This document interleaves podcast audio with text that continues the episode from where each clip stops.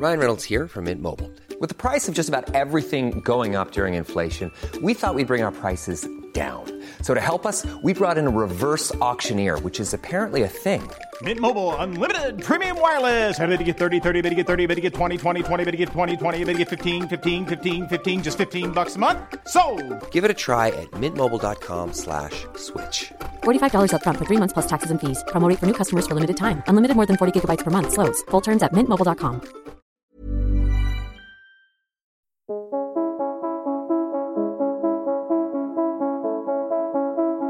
Quand je serai grande, je serai astronaute. Moi, quand je serai grande, je serai actrice. Bienvenue sur Les Enfants du bruit et de l'odeur. Nous sommes deux amis, Ulrich et moi c'est Priska. Un lundi sur deux, nous abordons avec nos invités les problématiques liées au racisme et aux discriminations que parents, enfants, adolescents et jeunes adultes vivent de la maternelle au banc des grandes écoles. Cet épisode a été enregistré en live le 28 janvier 2022 au théâtre de la Flèche d'Or, à l'occasion de la sortie du livre Survivre au taf de Marie da Silva, aux éditions Daron. Vous l'aurez compris, notre invitée est Marie da Silva, aka Blackavel comme elle se nomme sur Twitter. Elle est la fondatrice de l'agence de coaching Encali Works, qui accompagne de manière stratégique et personnalisée les personnes minorisées par le racisme et à l'intersection de différentes oppressions. Marie a accepté de nous parler d'elle, de son enfance, sa famille, ainsi que de son parcours pro. Mais nous l'attendons surtout sur son analyse des outils d'oppression utilisés sur des personnes minorisées. Elle nous a même donné quelques techniques de survie en milieu hostile. Alors prenez place et bonne écoute. Marie da Silva, bonjour. Bonjour. Je suis ravie de t'accueillir ce soir euh, bah, ici à la Flèche d'Or euh, devant euh, tout ce monde. Une fois de plus, je suis émue d'être là ce soir avec toi. Je voulais te remercier parce qu'on s'est rencontrés une première fois il y a déjà un peu plus d'un an. Ça a été un, un très très très grand moment pour moi et je te remercie de, de, m'avoir contacté cette fois encore pour pouvoir t'interviewer aujourd'hui parce que ça fait quand même plus d'un an que je te cours après. Ce soir, c'est la première fois que j'enregistre podcast en live comme ça. C'est aussi la première fois euh, que je sors l'identité sonore de Les enfants du bruit et de l'odeur que vous venez d'entendre là. Et c'est aussi là, une grande première, surtout pour toi, avec la sortie de ton livre. Donc, euh, gros, gros bravo à Marie ce soir.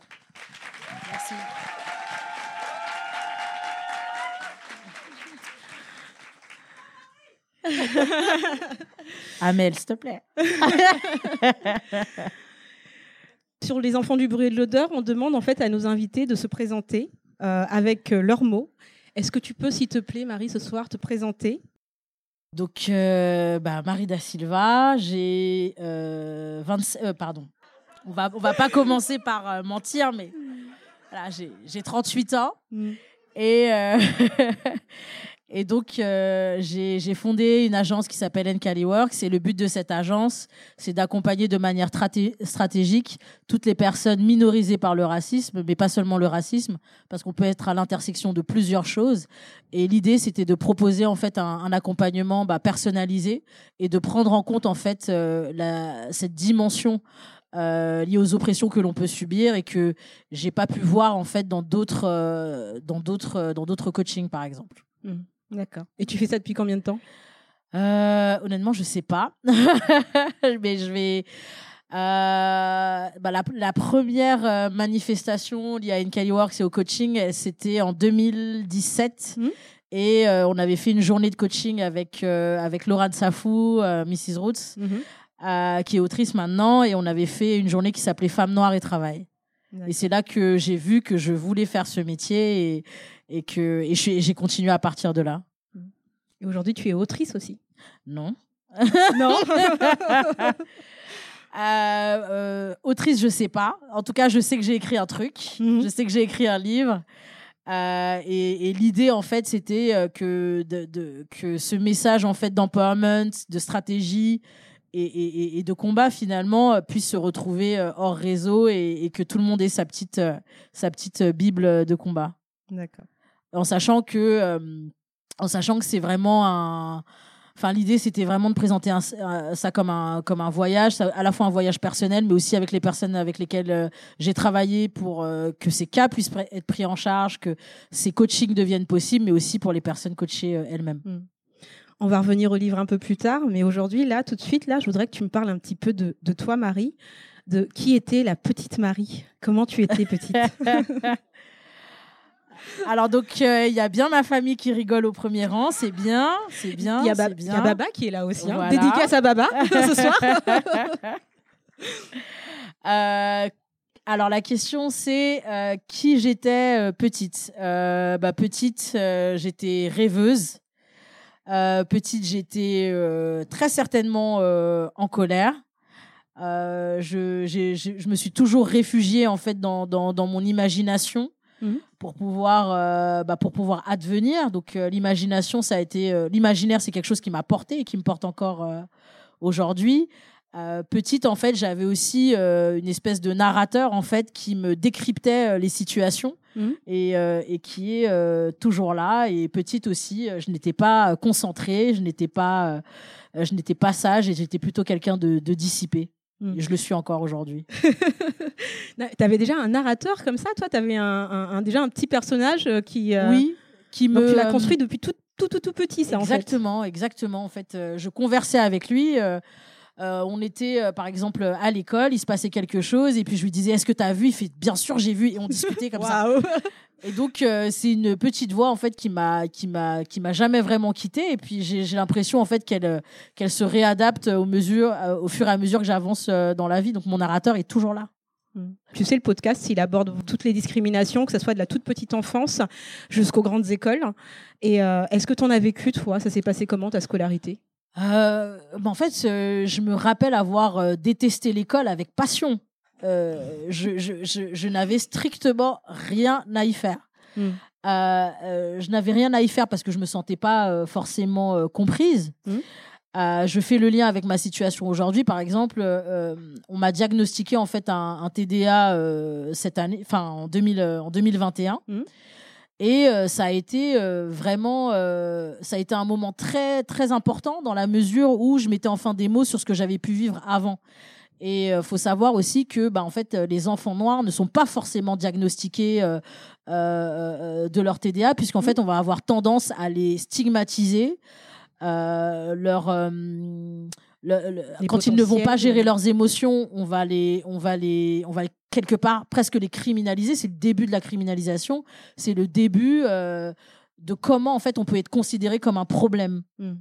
Est-ce que tu peux nous dire ce que c'est un TDA, justement? Bah, c'est un trouble, c'est un trouble de de de, de l'attention.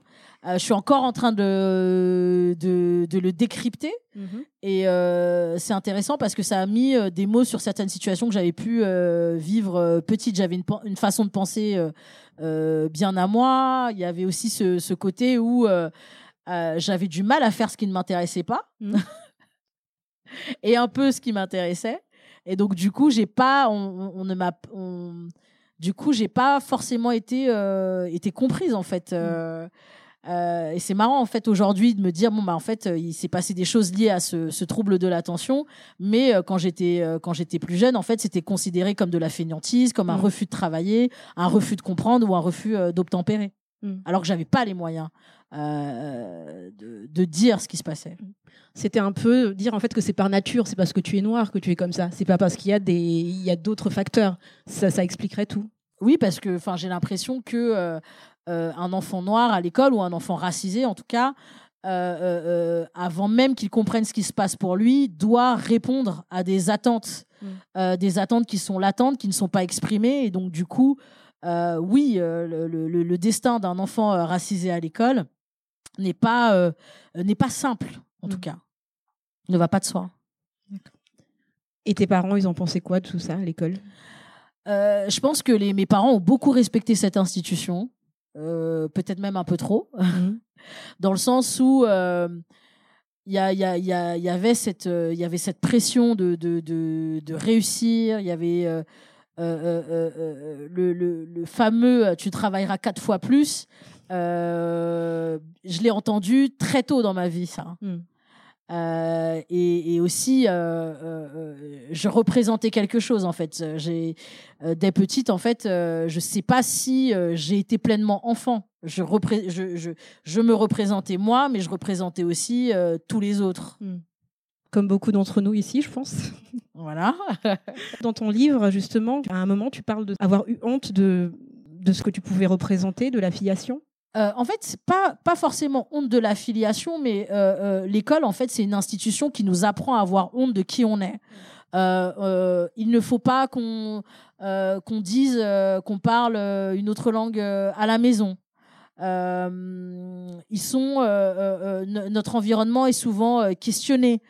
on cherche à savoir de manière pas forcément de manière bienveillante, comment on vit, etc. Donc en fait, il y avait euh, toujours cette suspicion de euh, quel est l'environnement de cette petite fille et pourquoi elle réagit de telle ou telle manière ou de, euh, à telle ou telle chose. Et la, question, en fait, n'était jamais anodine. Est-ce que tu as l'impression que qu'en fait, c'est quelque chose qui va tout naturellement, de la petite enfance au, mode, au monde professionnel? Est-ce que tu as l'impression que ce sont des choses qui, qui glissent, en fait, qui, se, qui, qui continuent? Oui, euh, en fait, c'est un, continuum. En fait, euh, euh, les, projections, la, mise à l'écart et, et, plus formellement la discrimination, en fait, font partie de la vie d'un individu du début jusqu'à la fin. L'école, en fait, c'est l'antichambre de ce qui va se passer au travail, puisque en fait, c'est là où on va apprendre la discipline, discipline qu'on va maquiller en professionnalisme plus tard. Euh, c'est là aussi qu'on va apprendre en fait à être silencé et euh, à calculer en fait, à être dans cette espèce de, calcul. Euh, tous les enfants racisés que nous, que nous avons été ont été dans le calcul à un moment donné pour pouvoir survivre et advenir, c'est clair. Puis le mot survivre est quand même assez fort. C'est un mot que tu emploies. Donc, on t'avait fait un atelier d'ailleurs, tu disais qu'on était des survivantes. Hein. Et pourquoi tu choisis ce mot survivant? Euh, en fait, je choisis euh, le mot euh, survivre parce que la discrimination, avant tout, la discrimination ou l'oppression, c'est un choix de société et on décide que un groupe de personnes données va éprouver des difficultés à exister. Et ces difficultés à exister, en fait, vont être posées en fait de manière systémique, donc écrasante pour l'individu qui va devoir euh, les, subir. Donc oui, je parle de survivre parce que euh, quand on est oppressé, il y a énormément de, il y a énormément de, de, situations où on n'aura pas accès à la vie pleine en fait. C'est survivre en, en, contradiction avec ce que j'appelle en fait la vie pleine. Hmm. À quel moment le déclic arrive que tu t'es dit non, il faut que je fasse quelque chose, il faut que que je puisse euh, avoir des les stratégies de survie justement À quel moment ce déclic t'est arrivé En fait, alors j'ai détesté l'école avec passion, j'ai détesté aussi le travail avec passion. Donc en fait, Euh, euh, euh, bah, j'ai détesté le travail avec, avec passion parce que ce sentiment de ne pas être à ma place m'avait suivi de, de, de, l'école au travail. ce sentiment de ne pas être à ma place était toujours là, en fait. Mmh. le travail n'a jamais été un espace de rédemption pour moi, n'a jamais été un espace où je me suis réalisée. Et aussi, j'ai pas pu, j'ai pas pu me développer dans le travail parce que euh, j'ai l'impression que j'avais déjà refusé les codes en fait. Hmm. Euh, j'avais déjà refusé euh, l'absurde. Et, le travail par nature, en tout cas tel qu'il est construit et tel qu'il est conçu aujourd'hui, est absurde. Hmm. Ce que je faisais était proprement absurde. Et on me demandait de le faire avec conviction. Mais en même temps, au début, tu, participais à ça, tu voulais. Euh, au début, mais j'étais, mais euh, enfin, moi, j'ai j'ai arrêté mes, enfin, j'ai eu mon bac mhm. et ensuite, je suis allée bosser euh, dans la vente et, et, et, j'ai bossé dans la vente dix ans. Mhm. Et la vente est un métier absurde. Quand, par exemple, tu es sur ton corner au bon marché ou aux Galeries Lafayette et que tu, et que tu vas vendre un manteau qui fait dix fois ton loyer ou dix fois ton salaire, mm. on est dans l'absurdité. Euh, quand par exemple dans chaque pièce dans laquelle tu entres, tu es la seule femme noire, on est dans une absurdité. Euh, on est dans une absurdité parce que euh, ce travail en fait ne nous fait pas vivre et au contraire en fait il nous atteint. Mm. Donc en fait j'ai été conditionnée, enfin pas conditionnée mais j'ai été amenée à exister dans cette contradiction en permanence. Mm. Euh, pendant dix ans, à chaque fois que je rentrais dans une pièce, j'étais la seule femme noire qui rentrait dans une pièce. Et je devais faire face à l'étonnement des gens, comme si j'avais été inventée en, dans les années 2000. Donc, c'est tout ça en fait. Euh, et moi, j'avais du, mal en fait à, à, à, considérer cet absurde comme ma réalité en fait. Euh, le drame d'une personne racisée, c'est d'avoir compris qu'elle était racisée. Et donc du coup, ça se met cette, cette conscience euh, euh, euh, d'être l'autre, elle, elle va appartenir à toutes les interactions que tu vas avoir. Donc pour moi, tout était absurde. Et toi, tu t'en es rendu compte d'être l'autre très tôt? Ah oui, euh, oui, oui. euh, euh, le premier job que j'ai fait, on m'a félicité de mon français et j'avais envie de dire, mais moi, je suis née à Paris 20e, en fait. On me demandait aussi, mais que font tes parents? Il fallait en trouver une justification au fait que j'existe dans cet espace. Mm. Et donc, on me demandait d'où je venais, on me demandait ce que faisaient mes parents. Euh, euh, euh, on me demandait quel cursus j'avais fait parce que les personnes de cet environnement, en fait, ne comprenaient pas. Ne comprenaient pas ce que je faisais là. T'étais un ovni. Voilà, j'étais un ovni. En fait, j'ai été traitée pendant toute ma carrière comme une espèce d'accident industriel, si tu veux. C'est ça l'histoire. Et du coup, bah, tu t'es dit, bon, bah, je claque la porte. Non, non, on m'a claqué la porte. C'est pas la même chose. C'est pas la même chose. Euh, parce qu'à un moment donné, si tu veux, euh, la conscience euh, d'être l'autre euh, t'empêche en fait d'être dans, dans, le, dans le moment parce qu'en fait, tu es là à répondre à des discours qui ont été produits avant toi. Mm. Tu vois ce que je veux dire? Donc ça veut dire que euh, finalement, tu n'es jamais en fait dans ce moment présent. On a une espèce de problème avec la temporalité. Avant d'être dans mon moment à moi, avant d'être dans le moment de Marie, je vais être déjà en train de répondre sur toutes les justifications ou toutes les projections qui ont été faites sur ma personne. Et il y a un moment donné où cette charge, euh, Maboula parle de charge raciale, Mhm. à un moment donné, cette charge raciale devient extrêmement importante. Et euh, je, je pense que je n'arrivais plus tellement euh, à la gérer. J'arrivais plus à gérer l'absurde euh, des interactions. J'arrivais plus à trouver de cohérence et de sens dans ce que je faisais. Et ça s'est vu, en fait. Mm. Parce que vraiment, je me suis laissé, je me suis laissé tomber. J'avais plus envie de performer. J'avais plus envie de faire ce qu'on me demandait. Et qu'est-ce qui se passe quand tu fais pas ce qu'on te demande? On te dit, mais au revoir. Mm. Et ce licenciement, bon, je l'ai- j'en ai pas pris conscience tout de suite. Mm. Bah, en fait, ça a été un moment qui m'a qui m'a défini en fait. C'était un moment en fait qui m'a forcé en fait à, à sortir de moi-même et à faire le bilan. Ce que ce qu'on n'a jamais le temps de faire en fait, Mm. parce qu'on est conditionné de de sauter de l'expérience A en l'expérience B à l'expérience C sans jamais se demander ce qui s'est passé. Il a fallu ce choc, en fait, de- du licenciement pour que tu te dises qui je suis vraiment? Ouais. Euh, c'est un process parce que euh, bah, le licenciement, c'est quelque part la perte d'un statut social. Mm. Genre, j'avais plus de carte de visite. Oui, puis tu parles aussi du, de, de, de comment, en fait, gérer ça auprès de la famille, auprès, de, Bah oui. auprès des autres. hein. Oui, moi, euh, je devais rentrer et dire à ma mère bon, assieds-toi. Euh, Bonsoir. tu vas devoir updater le groupe WhatsApp. Tu vas Mm. devoir. euh, Donc, en fait, il y avait- il avait, y avait cette honte, il y avait, il y avait euh, euh, euh, cet échec euh, que je trouvais cuisant. Il y avait, bah, en fait, cette culpabilité, puisqu'en fait, je n'étais pas Marie, en fait, euh, Mm. là-bas. J'étais Marie qui représentait tous les Noirs de France et de Noirie. Mm. Donc du coup, il y avait tout ce truc-là, genre, j'ai- je, je me suis failli à moi-même, j'ai failli à ma famille, j'ai failli à tous les Noirs de France et de Navarre. Donc en fait, du coup, ça, ça a été, ça a été très dur pour moi, si tant et si bien que euh, pendant deux ans, je me suis demandé ce que j'allais faire de ma vie. Ça s'appelle communément la dépression. Mhm. Euh, pendant deux ans, je suis dans le noir, je me demande ce que je vais faire de ma vie. euh, je me dis, mais comment, comment je vais faire pour retourner au travail? Mais tu vois, c'est intéressant ce que tu dis là, parce que, un, tu parles de dépression, un, un thème, en fait, un sujet dont on parle très peu, euh, puisqu'on doit être très fort, on on peut pas, on peut pas faillir. Et, euh, et d'un autre côté, cette dépression, elle vient aussi par rapport à ce, poids énorme qui est de représenter bah, euh, toute la famille, tous les noirs de la société, toutes les personnes qui comptent sur nous. Et, euh, c'est vrai que bon, toi, tu as pu rebondir par rapport à ça, mais beaucoup de gens aussi vont, vraiment sombrer en fait par rapport à, cause de ce poids qu'ils portent dès l'enfance déjà, mais aussi bah, dans l'adolescence, pendant le monde du travail. C'est beaucoup, beaucoup de poids, beaucoup de charges. Oui, c'est une charge en fait qui, euh, c'est une charge qui tue en fait euh, à petit feu, Euh, parce que, enfin.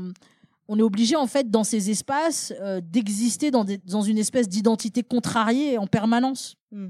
Donc bien évidemment en fait que ça a un effet mental physique sur, sur, sur, sur les personnes, en fait. Euh, une fois que je me suis fait licencier et que j'étais dans ma chambre entre quatre murs, en fait, il fallait gérer en tous les coups qui m'ont été portés. Et euh, euh, la chance que j'ai eue, c'est d'avoir une famille, un support euh, système extrêmement euh, important et, et resserré autour de moi. Mm. C'est ce qui m'a permis aussi de dépressionner, mais aussi de penser. Et à un moment donné, quand il y a cette question pressante de savoir où tu vas aller, et tu dois en fait revisiter les endroits où tu as été. Mm. Et c'est ça en fait qui, qui est à la base du travail euh, de, de Nkali, c'est-à-dire que en revisitant les endroits où j'avais été, j'ai aussi revisité euh, les moments où j'étais humiliée ou discriminée ou oppressée. Et euh, ça m'a permis en fait de réfléchir sur ces moments-là. Ça m'a permis aussi de, de, partir de cette question-là et de dire mais est-ce qu'il y a d'autres personnes qui me ressemblent et qui ont eu cette expérience-là? Et quand j'ai commencé à me rendre compte en fait que c'était pas seulement moi, c'est là que le travail en fait de décryptage a commencé. Et du coup, c'est important. C'est aussi pour ça que tu fais ça aujourd'hui, pour aider en fait les autres personnes dans, ta situation et pour dire qu'elles qu'elles sont pas seules? Oui, je pense que c'est la, la première euh, réalisation euh, de savoir qu'on n'est pas seul. Euh, mais aussi, et j'en parle souvent, la colère a été un, un- un- la colère en fait a été un facteur déterminant. La colère, finalement, dans certains cas, c'est une émotion qui nous ramène vers la dignité. Quand on est en colère, on se dit mais comment j'ai pu être traité de cette manière-là? Pourquoi on pourtant- me traite de cette manière-là Et pourtant, on nous, la colère, elle est très mal perçue. C'est quelque chose qu'on essaie de taire au maximum. Mhm. Par exemple, en tant que femme noire, de se dire euh, la femme noire en colère, euh, angry black woman. On essaye, on essaye vraiment d'éviter ça, ce sentiment de colère, de non, c'est pas le genre de choses Si, qu'on évite en tant que femme noire? euh, c'est, c'est- en tout cas, on a été socialisé de cette de cette manière-là, puisque en fait, nous, on est censé être agréable. Mm.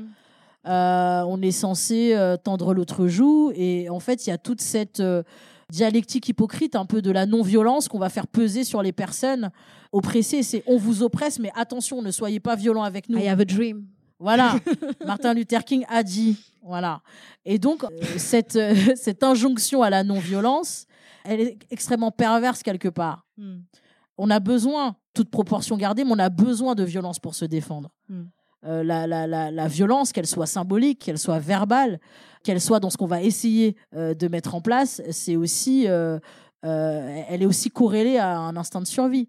Donc, pour ce qui est d'être labellisé Angry Black Woman ou femme noire en colère, en fait, j'ai- appris à ne plus avoir de problème avec ça. Évidemment que je suis en colère. Mm.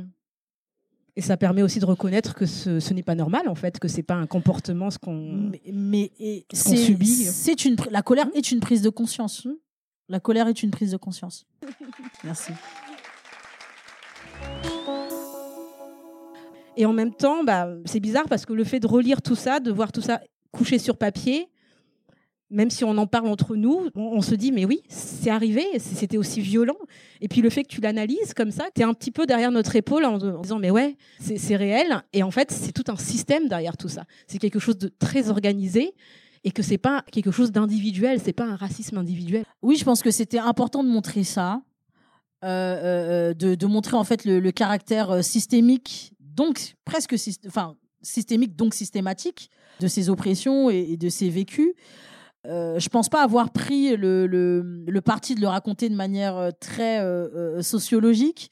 Moi, ce qui m'a intéressé, enfin ce qui m'intéresse, la question qui m'intéresse, c'est bah, que se passe-t-il dans le cœur, dans la tête, dans l'âme d'une personne oppressée?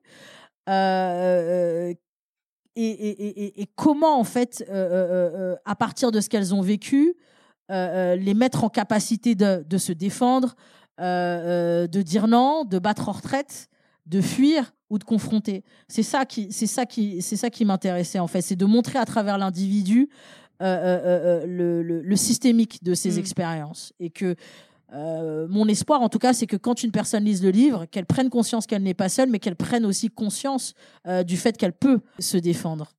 Et on a vraiment l'impression d'avoir une conversation avec toi. C'est important que tu dises que tu n'as pas voulu faire un essai sociologique.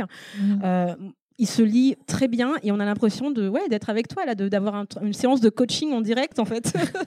Bah, en fait, de toute façon, j'ai pas les capacités de faire un truc sociologique. Donc, du coup, j'étais obligée de, de, de, de, de, de, partir de ce que, de ce que je sais faire, de, partir de, de ce que je sais voir et, et, et, et d'essayer, en tout cas, de, de l'expliciter. Et en fait, euh, euh, euh, c'est marrant parce que tu parles aussi de l'oralité. En fait, enfin, Mm. ce livre, en fait, euh, euh, je l'ai, hum, je l'ai parlé en fait. Mm. Euh, je l'ai, je je me suis enregistrée. Ensuite, je, re- je retranscrivais euh, ce que j'avais euh, enregistré. Et donc, c'est Mm. pour ça qu'il a un côté très, très parlé. Mm. Tu revalorises aussi l'oral à travers ton livre. J'espère en tout cas. Je voulais aussi voir, tu parlais de mé- méritocratie qui nous déshumanise. Et là aussi, le fait que tu nous dises, par exemple, qu'on a le droit d'abandonner. C'est des choses que tu dis souvent, en fait, dans, plusieurs chapitres. C'est de se dire, bah, pour se protéger, il faut faire attention à la méritocratie. Et pour se protéger, il faut savoir aussi se retirer parfois. En fait, la méritocratie, euh, c'est un mensonge, c'est un mensonge d'État. On nous parle d'ascenseur social. Euh, L'ascenseur, il est arrêté au moins zéro et il pue la pisse en fait. Donc, euh, l'ascenseur social en fait n'existe pas ou en tout cas, on est euh, désespérément euh, en train de l'attendre. Donc moi, pour moi, c'était important en fait de déconstruire ce mythe de la méritocratie euh, qui quelque part inscrit dans les individus cette notion de si tu n'as pas pu, c'est que tu n'as pas assez voulu. Or, on a voulu des choses.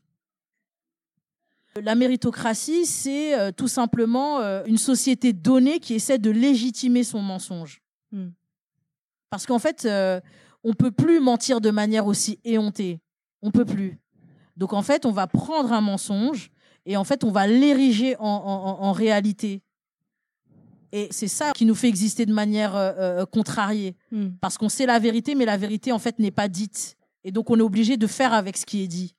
C'est là, en fait, que le débat interne euh, peut être assez euh, dévastateur. Et d'ailleurs, tu parles aussi de dépassement de soi, de ce piège, de ce dépassement de soi. Euh, en fait, se dépasser, mais pas n'importe comment et, et pas pour euh, n'importe qui. J'avais une collègue. Un jour, elle est venue, elle était malade, malade, malade. Je dis, mais pourquoi t'es pas restée chez toi? Non, mais la boîte, tu comprends Elle va s'effondrer. Et quand, à fur et à mesure qu'elle me parlait, j'étais là, mais. Euh, mais viens, on va chercher nos nez rouges au vestiaire, puisqu'on est devenus des clowns, viens. Et en fait, le truc, c'est que à partir du moment où tu as compris que tu étais un élément euh, remplaçable, euh, euh, disposable, se dépasser pour aller où exactement? Mais vraiment, et en plus, enfin. C'est drôle parce que finalement, en fait, euh, c'est, on parle de mensonges qu'on légitime. Euh, les boîtes où on va, pas, on va te parler de dépassement de soi, il y a un message cassé derrière. C'est-à-dire qu'on te dit, on te parle vraiment de dépassement de toi parce que c'est ce que tu vas devoir faire en fait. Les boîtes qui vont te dire, on va vous sortir de votre zone de confort, vous allez devoir vous battre, c'est parce que vraiment, ils n'ont pas intérêt à mettre les conditions adéquates en face en fait. Ils te disent, nous, on va rien mettre en place. Nous, on va rien faire pour que tu puisses euh, pour que tu puisses travailler en bonne intelligence. Nous, on va rien faire pour que tu puisses te développer. Donc effectivement, on va parler de dépassement de soi et c'est un cache-misère. Mm. C'est une manière de cacher en fait tout ce qui se passe euh, dans, dans les coulisses. Alors, il y a un truc qui m'a trop fait rire. Bon, il y a plein de trucs, mais bon, on va passer par celui-là.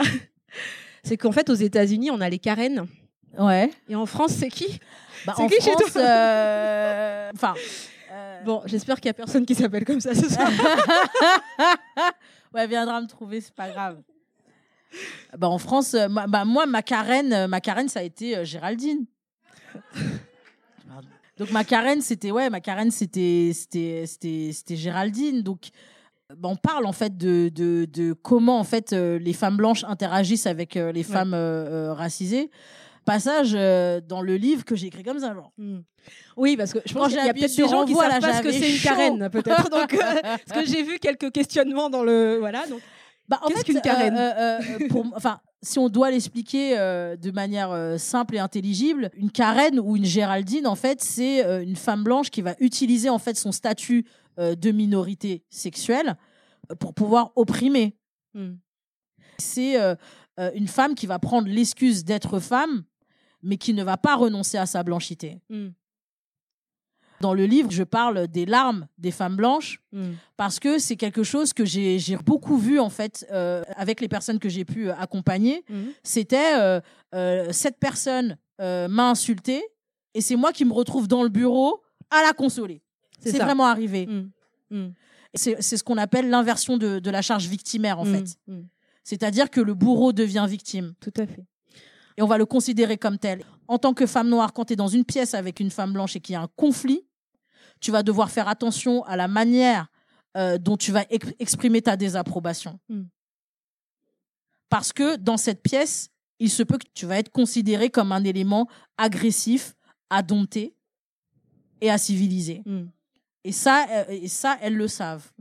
Et ça, ça se passe dès la petite enfance. hein. Mais dès Quand- la petite enfance. Quand, un enfant, par exemple, est victime de racisme et qui se défend parce qu'à force d'avoir euh, dénoncé à plusieurs reprises et que tout le monde dit que ce n'est pas grave et que ce n'est que des jeux d'enfants et que ce n'est rien, si l'enfant se défend, il finit par être l'agresseur et en fait, on oublie tout ce qui s'est passé, toute l'agression euh, qu'il y a eu avant. Et moi, je, je- je tapais tout le monde. Au moins, c'est clair. tout le monde. Dès que tu me faisais un truc, je tapais tout de suite. Et bien évidemment, effectivement, j'ai j'ai dormi dans le bureau du directeur, j'ai dormi dans le, euh, le bureau de, de la maîtresse. Et donc, on, on convoquait mon père qui arrivait et qui, devant la maîtresse, disait Oh, c'est pas bien. Et des après, dès qu'on sortait de l'école, il disait Tu l'as tapé C'est Ah, c'est bien. bien. Et donc, Ah, mais oui. du coup, Oui, oui. voilà, je me suis défendue. Donc, en Si fait, moi, en fait, malgré leur respect de l'école, j'avais le droit de me défendre. Bah, bien sûr. Donc, en si fait, tu te défendais pas à la maison, que tu venais en pleurant, on me disait Mais T'as rien fait T'as rien- ouais, mais c'est ça, c'est ça. Et en fait, ce, ce- ce- ce- et en fait, je, je- très tôt, en fait, euh, euh, euh, j'ai vu en fait que j'étais considérée en fait comme un comme un espèce de d'élément anxiogène euh, euh, qu'on devait euh, qu'on devait traiter. Donc, et bien sûr que ça se poursuit dans le dans le dans le travail. Donc merci pour cette explication de, de la Géraldine, du coup. On va, hein, on va dire. GG, GG. Et aussi, juste un truc. Nous, on n'a pas le droit de pleurer au travail. On n'a pas le droit. Moi, j'allais pleurer dans les toilettes. J'avais la pause pleur. J'avais Mais est-ce qu'on n'a pas le droit ou on se l'autorise pas? Alors, Est-ce que c'est pas une fierté aussi de se dire on encaisse, on encaisse tu pleures au travail en tant que. Comme on Les tout à l'heure, il faut être fort. Les deux. En fait, euh, euh, euh, si tu pleures au travail en tant, que, en tant que femme noire, en tant que femme racisée, on va t'hystériser, mais tout de suite. Et, et ça, on l'a vu dans des cas beaucoup de jeunes Oui, filles oui, noires oui. qui n'a pas été prise en charge par le quand SAMU. Elle a appelé euh, les urgences. Et, et- et elle appelle le SAMU, euh, l'opératrice euh, se moque d'elle, et donc il n'y a pas de prise en charge derrière, et donc Naomi décède. décède. Et en fait, j'ai lu des articles assez hallucinants, c'est-à-dire qu'on parlait pas de la douleur de la famille de Naomi, on parlait pas du racisme. Plusieurs lignes sur le faisait la mort de Naomi. Il y avait des articles où tu avais plusieurs lignes sur le fait que l'opératrice se sentait mal. Mais bien sûr, tu te sens mal, en fait, tu as tué quelqu'un. Mm. Et en fait, il y avait ce truc de oui, mais bon, l'opératrice se sent mal. L'empathie envers euh, la personne qui n'a pas prise en charge, alors que la personne qui est décédée, c'est quand même Naomi. Exactement. Je vois aussi ça, par exemple, avec euh, euh, Assa Traoré, qu'on présente comme euh, la femme noire en colère. Mm. Et jamais on rappelle qu'elle est rentrée dans ce combat parce qu'on a tué son frère Mm. Et que elle a été obligée, en fait, de provoquer ces mobilisations parce qu'il y a un déni de justice à la base. Donc on oublie euh, que Assa Traoré est une victime. On oublie que Naomi Musenga euh, euh, est aussi une, une victime parce que les victimes ne peuvent pas être noires, les victimes ne peuvent pas être racisées. Et en même temps, on nous accuse de nous victimiser tout le temps. Exactement. Est-ce que c'est pas un problème d'empathie justement où on a on a moins d'empathie, on va dire, pour les personnes racisées que, je- que, que- que- Bah, voilà, là, là c'est clairement ça a été a, théorisé, ça a été euh, théorisé, ça s'appelle le fossé Le empathique. fossé. Donc en fait, euh, d'un côté, euh, euh, euh, on nous refuse d'être des victimes, et ça, ça va être quand par exemple, c'est c'est- quand c'est évident, on va nous dire mais on, on va nous dire non non, ok, Naomi est décédée, mais euh, on Elle a une on a une opératrice qui pleure et qu'on doit prendre en charge. Euh, empathique, euh, donc. Euh, euh, bien sûr qu'il y a un fossé euh, euh, empathique, ben aussi- c'est aussi, c'est aussi le, le, le, le, drame de, de, de, de l'oppression, en fait. On a de l'empathie pour les personnes qu'on humanise. Et tu parles justement de déshumanisation des personnes racisées hein, ou des personnes minorisées euh, dans ton livre. Mhm. Euh, et le refus de, enfin, le refus de la colère, c'est aussi euh, une, un, espèce de dé- dé- déshumanisation. Mais en fait, euh, euh, ça rejoint tout, tu sais, tout le discours autour de, la non-violence qu'on est censé performer. Parfois, par exemple, on nous dit, enfin, c'est pas parfois, c'est, vraiment ça en fait. On nous refuse d'être en colère, on nous refuse d'exprimer cette colère. Et en fait, in fine, on, nous- on nous refuse le droit à, à- à- à- à l'autodéfense. Il n'y a aucune autodéfense qui va se faire sans violence, en fait. Donc, Mm. quand on nous, quand on c'est cette espèce de non-violence et, et- et- et- et- et qu'on nous la met comme une injonction, c'est quelque part un empêchement d'aller euh, Se défendre. euh, voilà, c'est un empêchement de se défendre et c'est aussi une manière de taire notre instinct de survie. Merci. Est-ce que tu peux nous dire, par exemple, quelques conseils Je sais pas, la règle des 300 secondes, c'est quoi cette règle? La règle des 300 secondes, en fait, pour moi, en fait, c'était important de montrer que l'oppression, dans, dans une interaction, va trouver sa racine dans le temps qu'on est capable de prendre à quelqu'un. Donc, en fait, j'ai identifié le temps comme un moyen d'accès.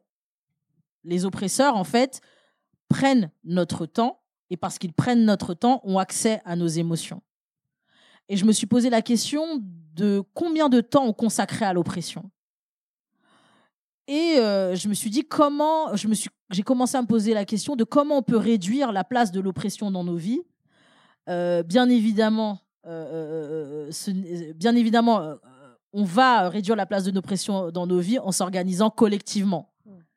Maintenant, ce qui m'intéressait, c'était de savoir comment ça pouvait s'organiser au niveau de l'individu. Et euh, euh, j'avais euh, en tête en fait une discussion que j'ai eue avec une de mes voisines il y a quelques années.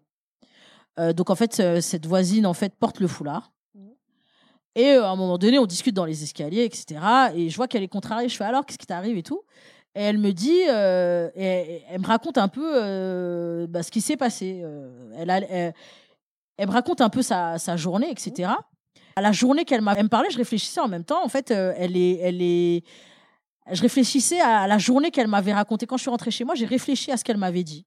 Elle m'avait dit que, euh, par exemple, quand elle était allée euh, acheter euh, sa baguette, euh, le, le boulanger en fait l'avait ignoré et avait servi deux personnes qui étaient derrière elle. Il était 7 heures du mat. On connaît, hein voilà, on connaît. Il était 7 heures du mat. Euh, elle, euh, elle arrive à l'école et elle se rend compte qu'en fait, il y a une sortie d'école, Mm. mais qu'on ne lui a pas parlé de cette sortie. Et il est euh, 8h20. Elle arrive au boulot, il est 9h30. Et euh, elle a allumé la radio et il y avait, tu sais, les débats sur les femmes voilées menés par des hommes blancs euh, qui vont expliquer pourquoi ces femmes ont le droit d'exister ou pas et qui vont être très convaincus de savoir ce qu'ils disent. Hmm. Et il est même pas 10 heures. Hmm. Et cette personne va commencer sa journée de travail comme ça. Et je me suis dit, en fait, bon, ces interactions, euh, ces choses qu'elle a vécues, on n'aurait pas pu les empêcher. Hmm. Et euh, euh, quand, quand on était en train de se parler, il était, c'était le soir, il était 17h, 17h30. Donc ça veut dire que c'est ce qui s'était passé à 7h, l'impactait encore à 17h30, et il y avait de très grandes chances que là, ça l'impacte encore le lendemain. Mm. Et je me suis posé la question de comment enrayer ça. Posé la question si, par exemple, rayer en fait le pouvoir que ces interactions vont avoir sur nous. Et je me suis posé la question si, par exemple, elle avait pu répondre en une phrase à ce boulanger, si elle avait repris en une phrase, qu'est-ce qui se serait passé? Est-ce qu'elle m'en aurait parlé à 17h Est-ce Mm. que ça n'aurait pas été réglé? Si, par exemple, elle avait dit simplement à la maîtresse, la prochaine fois, vous me prévenez quand il y a une sortie, qu'est-ce qui se serait passé? Mm. Si, par exemple, elle avait décidé de ne pas allumer la radio dans sa voiture avant d'aller bosser, qu'est-ce qui se serait passé? Et donc, j'ai construit en fait une espèce de journée alternative dans ma tête où elle répondait à ce qui s'était passé en une phrase Hmm. pour pas tomber dans la justification et pour pas se commencer à réfléchir à une discussion qu'elle allait devoir mener en fait. Mm. Et c'est là en fait que, que j'ai commencé à réfléchir à, à ces euh, 300 secondes. Donc, euh, et je me suis dit comment en fait, on, on- on- euh, je me suis posé la question de la place que l'oppression prend dans nos vies et comment nous on peut réagir. Donc c'est un petit outil en fait. Hmm. Et je me suis dit, bon, bah, en fait, euh, moi, Marie da Silva, bah, je vais consacrer par jour dans ma vie cinq minutes au racisme. J'y arrive pas toujours. C'est ce que j'allais dire. T'y arrives Mais bon, comme on est ambitieux. Hein et donc, euh, comment ça se passe ces 300 secondes? Bah, En fait, ces 300 secondes, si je les ai en tête, je vais pas aller m'embrouiller avec un facho de Facebook pendant 45 minutes. Hmm. Je vais pas euh, m'embrouiller euh, sur Twitter avec un mec qui me dit je me fais l'avocat du diable L'avocat du diable. parce que comme je suis en train de gérer mon temps et que j'ai 300 secondes dès cette première fonte c'est une manière en fait de que je n'avais de de gérer euh, euh, euh, les interactions ou les moments qui peuvent être problématiques, mais c'est aussi un outil pour ne pas tomber dans la justification de son humanité. Mm. Parce que les souffrances des personnes racisées, en fait, sont consommées par les personnes blanches. Il y a quelque chose euh, euh, euh, de, de pornographique à chercher à avoir l'accès à nos émotions en permanence. Par Mm. exemple, là, il y a eu euh, un- un- un- un- une émission, enfin, il y a eu le Zone Interdite, là, sur, sur l'islamisation, là, à. Roubaix. Mhm. Mais je suis sûre Que le lendemain. que le lendemain, alors sur toi, euh, t'arrives à la machine à café et qu'on t'a identifié comme musulmane, qu'on va te dire alors ce reportage, Tu en penses quoi? T'as- toi t'as même pas bu ton café, t'as même pas, t'as même pas allumé ton ordi, alors. Et donc si t'as ces 300 secondes en tête, tu ne vas pas rentrer dans ce débat parce que tu sais déjà que les dés sont pipés. Mm. Donc, tu vas pas être dans cette démonstration de ton humanité parce que on est dans ce qu'on appelle en fait, euh, moi j'appelle ça le dominant de porn. Mm. Cette personne là qui te dit alors, elle ne cherche pas à avoir ton avis. Elle est en train d'essayer de consommer ton émotion. Elle est en train euh, euh, d'asseoir sa domination sur ta personne. Et elle est en train de devenir assesseur de ton humanité quelque part. Mm. Et c'est ce qui va se passer quand pendant 45 minutes, tu vas lui expliquer, in fine, que tu es un être humain. Mm. Donc quand tu as les 300 secondes en tête, tu dis soit je l'ai pas vu, soit tu dis mais encore? C'était la même question hier, c'était la même question avant-hier. T'es pas fatigué? Ça te peut dire que tu parles pas politique au boulot Hmm. Et ça te permet en fait de gérer ton temps. Ça te permet en fait euh, euh, euh, de pas tomber en fait euh, dans ça parce que ces 45 minutes où tu vas expliquer à Jean-Michel le pourquoi du comment, etc. Et qu'à la fin de cette discussion, il va te dire ciao, il y a des frites à la cantine. Ouais. C'est toi qui vas gérer. C'est toi qui vas devoir gérer l'émotion qui a été consommée, etc. Et, et c'est toi qui vas rentrer avec ça chez toi. Mm. L'idée des 300 secondes, c'était de stopper en fait euh, euh, les réactions en chaîne que tu pouvais avoir par rapport à ces, à ces interactions. Tu sais que tu as 300 secondes dans la journée, tu, les utilises tu les utilises en fait de manière radicale. On fait un truc euh, à, ne pas donner de son temps et à ne pas laisser nos humanités être des questions auxquelles il, fa- il fallait se battre pour répondre.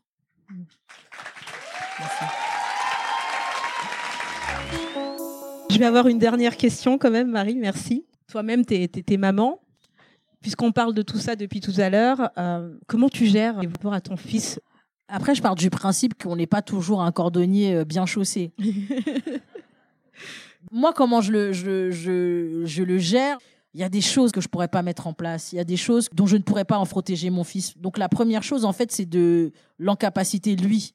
Mm. C'est-à-dire développer chez moi, en fait, un espace où il peut dire il s'est passé ça. Mm. Et aussi, euh, tous les jours, je dis Oh, t'es beau. Oh, voilà. Oh, ceci. Oh, cela. Même des fois, il dit Mais maman. euh, Oui, je suis beau. Ouais, ouais, c'est bon, on a compris. Mais en fait, le truc, c'est vraiment de, de, de, de le restaurer dans cette image de lui. Et euh, la troisième chose aussi, je pense que les parents racisés, on a un défi en fait. On a un défi pour que nos parents, euh, nos, nos enfants en fait ne soient pas euh, ne soient pas stigmatisés. On a on, on, on, on a cette peur en fait euh, qu'ils subissent euh, quelque chose, qu'ils subissent le racisme à l'école. Donc en fait, je pense qu'il faut être définitivement présent dans l'école. Mhm. Il faut, il faut être présent dans l'école. Il faut les maîtresses, etc. À quand le coaching pour les parents?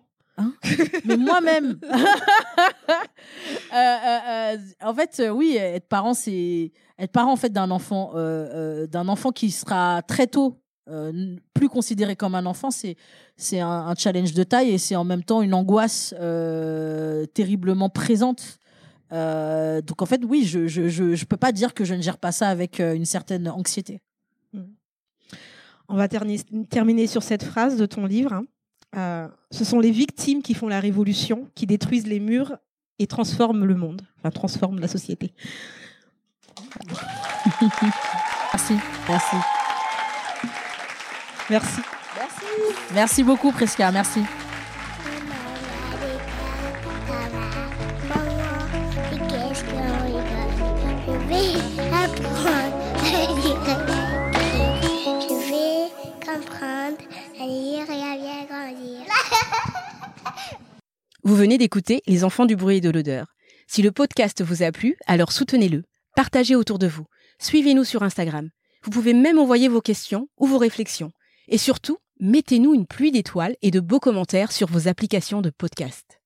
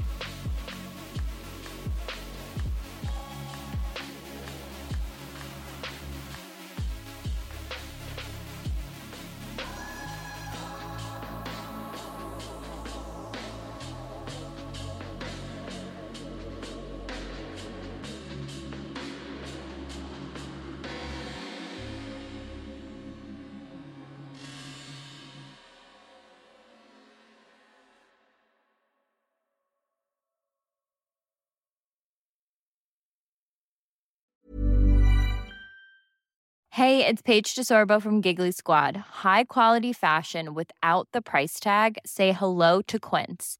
I'm snagging high-end essentials like cozy cashmere sweaters, sleek leather jackets, fine jewelry, and so much more. With Quince being 50 to 80% less than similar brands. And they partner with factories that prioritize safe, ethical, and responsible manufacturing. I love that. Luxury quality within reach. Go to quince.com slash style to get free shipping and 365 day returns on your next order. Quince.com slash style.